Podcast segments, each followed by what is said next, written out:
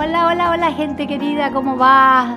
Acá yo feliz con todos los éxitos y todos los logros que ha tenido la gente que ha estado en la experiencia Uritor con esa masterclass que dimos el 16 de enero, que se juntó 40 personas. Fue una experiencia realmente impresionante. Estoy contestando preguntas sobre lo que se habló y se explicó en ese tema, que me parece que va a ser útil para todos, por eso es que lo estoy haciendo. Vamos a seguir con otra pregunta cuando hablo de qué pensamos, eh, de cuándo va a ser suficiente la cantidad de dinero que tengo, con lo que tengo y logro, cuál es el límite de no ser conformista y cuál es el límite de no ser nunca suficiente. Bueno, esta es una excelente pregunta porque muchas veces eh, la gente por lo que siempre hablamos, en la culpa, el miedo, si tenés dinero no vas a ser feliz, si tenés dinero vas a perder la salud, todas estas cosas espantosas que, la gente tiene en la cabeza, muchas veces achicamos la cifra de dinero. Ahora, hay un punto, que esto es lo que también se va a trabajar mucho este año, donde lo que tengo sí tiene que alcanzar. Ahora, ¿quién logra eso, que lo que tengo alcanza y es suficiente? Eso lo, lo logran solamente los grandes iniciados acá encarnados en el planeta porque normalmente eh, para el inconsciente biológico, y esto Humano Puente tiene la, verdad absoluta, para el inconsciente biológico, todo, eh, nosotros querríamos tener todas las casas del planeta, todos los animales del planeta, todo el pasto del planeta. Es decir, para el inconsciente biológico nada alcanza. Ahora, hay un inconsciente o un pensamiento superior, que es el pensamiento de los grandes espirituales, de la gente que ya adquiere una evolución, que sabe que, eh, bueno, ¿cuál es mi sueño? Mi sueño era tener eh, mi casa o alquilar en un lugar que me gusta y saber que tengo todos los meses la plata para alquiler.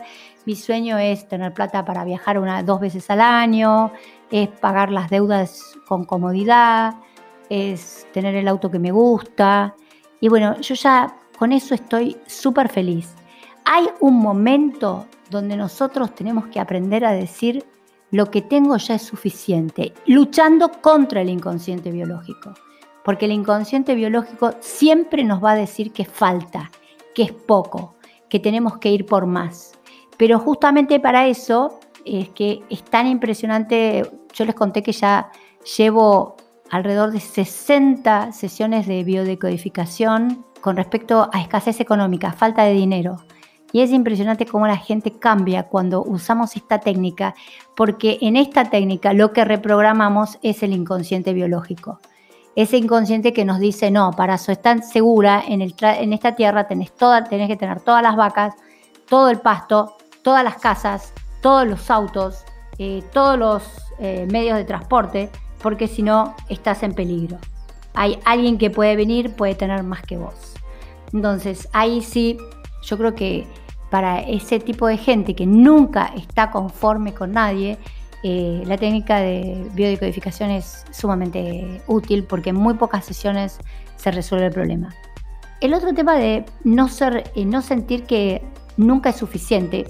Acá es muy interesante hablar de un aspecto que es una cosa es el deseo consciente, lo que yo digo que quiero, y otra cosa es el inconsciente, los mandatos inconscientes que podemos llegar a tener.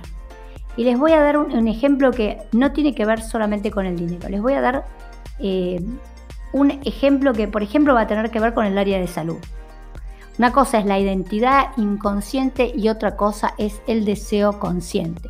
Es decir, la identidad inconsciente se busca, es como que nosotros decimos que queremos ayudar a la gente, vamos a sacar el dinero, pero cuando uno, por ejemplo, hace desde la biodecodificación, eh, estudia a todos los neonatólogos, ustedes van a encontrar que en la historia de los neonatólogos hay cantidad de niños muertos, niños que vivieron unos años y murieron, madres que en el parto murieron, es decir, es un clásico. Entonces, uno puede preguntarle a esta persona, ¿Vos querías ser neonatólogo? Sí, quería ser neonatólogo. Pero cuando uno empieza a, estudiar, ya sea desde el psicoanálisis o del el inconsciente biológico de la biodecodificación, uno encuentra que lo que elegimos siempre está condicionado por un pasado. inconsciente que no conocemos, que no solamente es individual, sino que también es familiar y es inconsciente colectivo. Cuando uno estudia la historia de psiquiatras, por ejemplo, olvidémonos del dinero, vamos a, otros ejemplos, en, los árboles de los psiquiatras hay mucha, mucha enfermedad mental, mucha necesidad de que hubiera un médico en la historia de mis padres, de mis abuelos, de mis bisabuelos, un médico que hubiera sacado a alguien de la depresión o a alguien de la locura, porque esto llegó, el hecho de que no hubiera un psiquiatra, eh, llegó, eh, produjo una desgracia en el clan. Eh, cuando uno encuentra empresarios que están obsesionadas por el dinero y por ganar dinero, también es muy común que uno encuentre que por falta de dinero en el clan se produjo una muerte, no hubo, no hubo alimento, la falta de alimento, la falta de poder comprar un medicamento a tiempo, produjo la muerte de alguien en el clan. Es muy interesante, esto lo explicó Jung y lo explicó Freud claramente. Hagan de cuenta que vieron esas eh, muñecas que se ponen una dentro de otra, las mamushkas, esos que una muñeca grande, adentro hay una muñeca más, más chica y adentro hay una muñeca más chica y adentro hay una muñeca más chica. ¿Cuál es el, el problema de la identidad inconsciente versus el deseo consciente? Que cuando nuestro inconsciente individual, que es mínimo, es chico, es insignificante, hagan de cuenta que quiere encontrar una respuesta, una solución a un problema, es como si estuviera todo encerrado en el inconsciente del clan, en el inconsciente familiar. Entonces, ¿qué soluciones va a encontrar esta persona que en este momento quiere elegir una profesión, quiere buscar cuál es la misión en la vida? Acá le estoy contestando también cómo se encuentra la misión. Esto tiene mucha importancia con respecto a la misión. Entonces es como si estuviera, hagan de cuenta como si estuvieran en un cuarto oscuro donde las respuestas posibles y únicas las da el clan. Es decir, eh, eh, ¿qué, ¿qué, tengo que hacer? Y tenés que ser médica, psiquiatra, porque en este clan hubo mucha depresión, mucha locura que llevó a desgracia.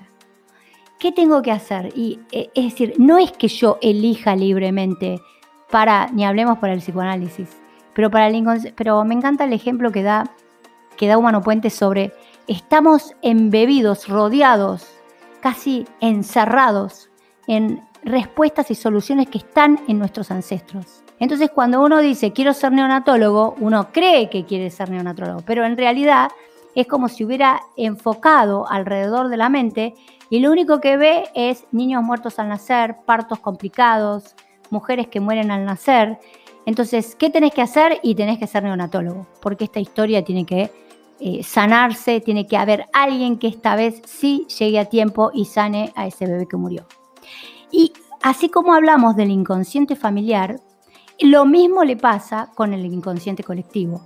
Es decir, por eso nacemos en determinados países, esto la metafísica también lo dice, por ejemplo, en Argentina, el inconsciente colectivo de la Argentina tiene que trabajar básicamente estos patrones que yo les voy a contar, la desvalorización y la melancolía. Nosotros somos y la soberbia, los tres, porque acuérdense que los soberbios en realidad son grandes desvalorizados, porque cuando uno sabe que vale, que lo que hace es importante, es útil, no necesita que nadie le diga nada ni lo alabe y tampoco necesita mostrar nada a nadie.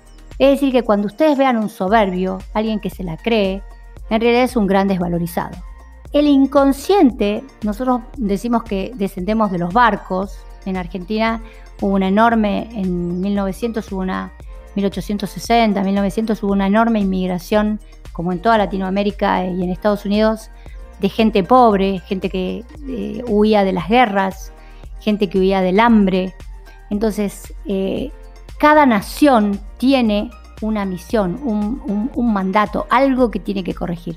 Argentina es muy claro, es un país lleno de soberbios, que en el fondo son desvalorizados, mucha melancolía, porque al venir acá, el inconsciente de este país, cuando el inconsciente familiar mira al inconsciente colectivo de este país, lo que se ve es la tristeza de dejar todo porque no, tenían forma de sobrevivir y la desvalorización porque llegar a un país que uno no entiende la letra, no conoce la gente, no sabe si va a volver a ver a sus ancestros, eso genera eh, una enorme sensación de inseguridad y desvalorización. Cada país tiene hechos a trabajar. Eh, yo les cuento Argentina porque conozco mucho el inconsciente de este país y también conozco mucho a los argentinos y me conozco, pero son temas pendientes. Entonces, ¿qué quiero decir con esto? Que cuando hablamos de cuánto eh, es suficiente para mí, en realidad no lo voy a decir yo a nivel inconsciente, lo va a decir mi inconsciente, eh, mi identidad inconsciente que está absolutamente al servicio de un clan familiar. Y este clan familiar está absolutamente al servicio del inconsciente primero de país, primero de país y después del inconsciente de toda la humanidad. Entonces, ¿por qué mucha gente que ustedes ven tiene plata, es famoso, es exitoso, lo buscan de todos lados, es profundamente infeliz? Porque cuando llegamos a, mira, eh, vos dijiste que querías ser neonatólogo, sí, fantástico, pero en tu clan hubo cantidad de muertos. Entonces uno se agarra la cabeza y dice, ¡uh! Ahora entiendo por qué yo soy neonatólogo, por qué yo soy psiquiatra o por qué yo soy un empresario. Entonces cuando uno llega a esos momentos de profunda comprensión, es como si se produjera una enorme liberación. Esto el psicoanálisis también lo hace. Yo lo he hecho, lo he visto miles de veces en mis 35 años de psicoanalista que tengo.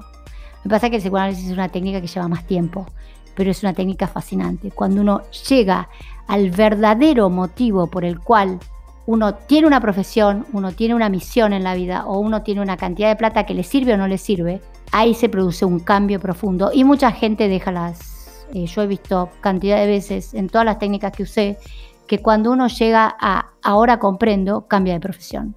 Y también uno muchas veces ese dinero que nunca alcanza, a veces cuando uno entiende que uno está juntando dinero para un clan que murió de hambre, nunca va a alcanzar el dinero que uno tiene. Nunca, bajo ningún punto de vista va a alcanzar el dinero porque en ese clan muchos murieron de hambre, o muchos pasaron hambre, o muchos se enfermaron por falta de remedio, o muchos se murieron porque no hubo un médico. Entonces es fascinante entrar en el mundo interno, entrar en el mundo del inconsciente colectivo familiar, en el inconsciente colectivo de país y en el inconsciente colectivo de la humanidad, para despejar ese camino y entender, ah, ahora entiendo, yo vengo de esto, pero ahora puedo decidir seguir estando en mi profesión y pararme porque ya sé por qué la elegí realmente, conozco mi identidad inconsciente, pero esto es lo que me da felicidad y alegría en la vida y lo sigo haciendo. O no, ahora que entiendo, me voy a dedicar a hacer música, a pintar. Bueno, hay un ejemplo impresionante de una de las mejores psicoanalistas del mundo, Alice Miller, una alemana, impresionante psicoanalista que cuando eh, escribió cantidad de libros, que en un momento de su vida dijo, se acabó, a partir de ahora voy a pintar y nunca más vio un paciente. Ojalá ustedes puedan encontrar ese, esa identidad inconsciente, puedan encontrarla, verla, hablarle y pensar si ese es el lugar de la vida que quieren estar y si pueden librarse de esos mandatos donde nunca nada alcanza, nunca nada es suficiente, siempre hay que tener de todo para respaldar historias que ni siquiera sabemos que existen, pero que nos manejan como títeres. Un beso muy grande para todos. Seguí a Cecilia en Instagram y Facebook, DRA Cecilia Banchero, y en la web draceciliabanchero.com. Escribinos por consultas o para reservar una sesión privada a DRA ceciliabanchero.gmail.com